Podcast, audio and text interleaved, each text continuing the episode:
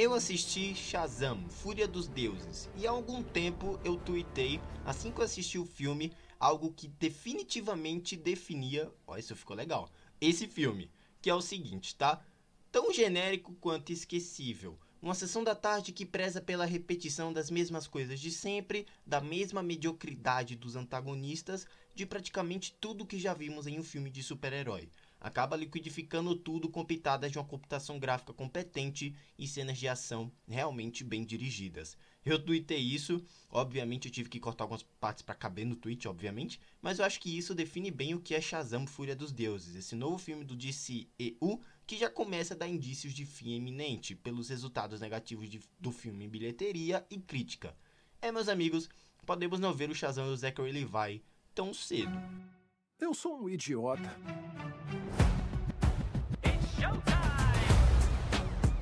Mereço esses poderes, sendo bem sincero. Como é que eu ajudo o mundo? Ai, doeu! Já existe outro super-herói com roupa vermelha e um raio no peito. O Aquaman é literalmente enorme e super macho. O Batman é muito irado e eu sou só eu.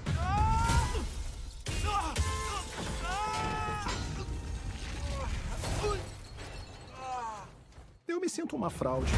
Mas deixa pra lá. Ah, enfim, um mago me deu superpoderes. Mas todo mundo tem superpoder. Onde é que vocês vão? Lutar contra o crime. Tá bom. Agora cada um tem a sua vida e eu sou o único que tenta juntar a galera. Você sabe que eu sou pediatra, né? Uhum. Preste atenção, Billy. O destino do mundo depende de você. As filhas de Atlas estão te procurando. Crianças roubaram o poder de todos os deuses. É um assunto muito pessoal, Billy. Pode até ser que eu não seja experiente que nem você, até porque eu não sou super velho. Hum, mas eu já vi todos os velozes e furiosos, moça. O que mais importa é a família! Família! Gente, esse era o sinal! Introducing the star of our show. His name is Shazam!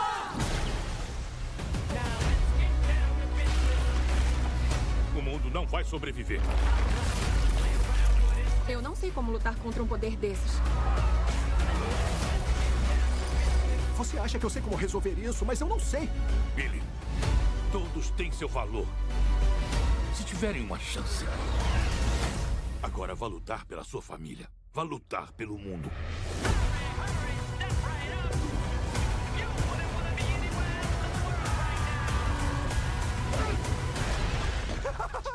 Eu joguei um caminhão num dragão. Eu amo a minha vida.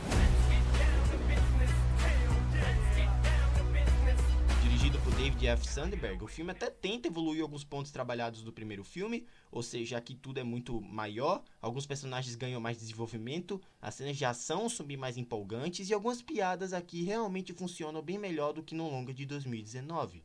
Porém, apesar de tudo isso, eu ainda prefiro o primeiro. Um clima família, a sensação de uma sessão da tarde despretensiosa que não, que não preza nada além disto, torna aquele filme único para mim dentro daquele universo. A relação do Billy Batson com o abandono da família, seus traumas e tal é muito bem desenvolvido. Já em Fúria dos Deuses, o que vemos é um amontoado de clichês já trabalhados em outros filmes de heróis, com piadas inferiores à do primeiro filme e vilãs ainda mais genéricas que precisam a qualquer custo destruir o nosso mundo. A direção, a direção aqui sim é competente, os atores estão muito mais à vontade nos papéis e os fanservices ao universo de si ainda estão presentes aqui, tá? A Mulher Maravilha, inclusive, tem uma baita participação, o que isso, né? Spoiler para ninguém, porque já saiu em comercial, todo mundo comentou. E eu acho que em um todo fica meio complicado até para encaixar esse filme no futuro universo do James Gunn, sabe? Eu acredito que nem as cenas pós-créditos daqui devam ser exploradas futuramente. Na trama, deuses antigos chegam à Terra em busca da magia roubada deles há muito tempo. Shazam e seus aliados são lançados em uma batalha por seus superpoderes, suas vidas e o destino do mundo. É inacreditável, galera, como tudo aqui é muito bobo. Nada tem consequência, os arcos são tão rasos quanto a piscina infantil e o humor em si não encaixa tão bem quanto o primeiro filme. A Rachel Zegler do, do Incrível Amor Sublime Amor tá até bem no filme. O bom primeiro ato que tem até uma estrutura frágil, né, de sessão da tarde, que mistura ação e comédia, que é bom, acaba se perdendo na péssima progressão do filme, e eu vou explicar isso mais pra frente. O roteiro aqui foca somente em apresentar nuances de seus personagens, sem propriamente desenvolvê-los, ou seja, são utilizados somente para estabelecer objetivos e só. Talvez só o Fred do Jack Dylan Grazer esteja em um nível superior aos outros, ele sim tá excelente aqui. É inacreditável como esse filme despenca do primeiro ato ao terceiro em uma queda impressionante. A vilã da, Lu, a vilã da Lucy Liu é exatamente a prova disso, sabe? Na medida em que começa o filme com uma motivação entendível, bom background, representa assim uma ameaça imponente e acaba terminando como mais uma genérica antagonista que frisa somente destruir o mundo dependendo de um dragão. É complicado pensar como localiza um filme o tempo inteiro na Filadélfia, tentam estabelecer ameaças locais, como eles são vistos como fracassos da Filadélfia e tal, ou seja, estabelecem ameaças locais para as localidades daquela região, mas eu acho que isso acaba se perdendo completamente nesse roteiro que de uma hora para outra se torna tudo tão genérico e tudo vira uma ameaça global absurdamente clichê e genérica, que não corresponde em nada à premissa inicial, sabe? Que inclusive era só reprisar o que foi feito no primeiro filme e aqui fazem ainda pior. O Zachary Levi parece estar muito escondido aqui, repete as mesmas frases de estruturas idênticas ao primeiro filme, se escondendo nos mesmos trejeitos e não levando nenhuma estrutura nova, nada de novo ao personagem em uma sequência que precisava da sua evolução. É até complicado e eu acho que isso aqui é um problema nítido do filme, que quando o tal ator Mirim que faz o, o Billy Batson, ele dá, sabe, uma camada para ele, um tom mais sério, ele, alguém que realmente foi traumatizado por questões familiares. E quando corta pro Zachary Levi, alguém que tem 18 anos, inclusive, e quando corta pro Zachary Levi, parece que ele tá na quinta série, ele é totalmente bobo, idiota, ele ele regride o personagem, ele não deixa o personagem evoluir, se é que vocês me entendem, sabe?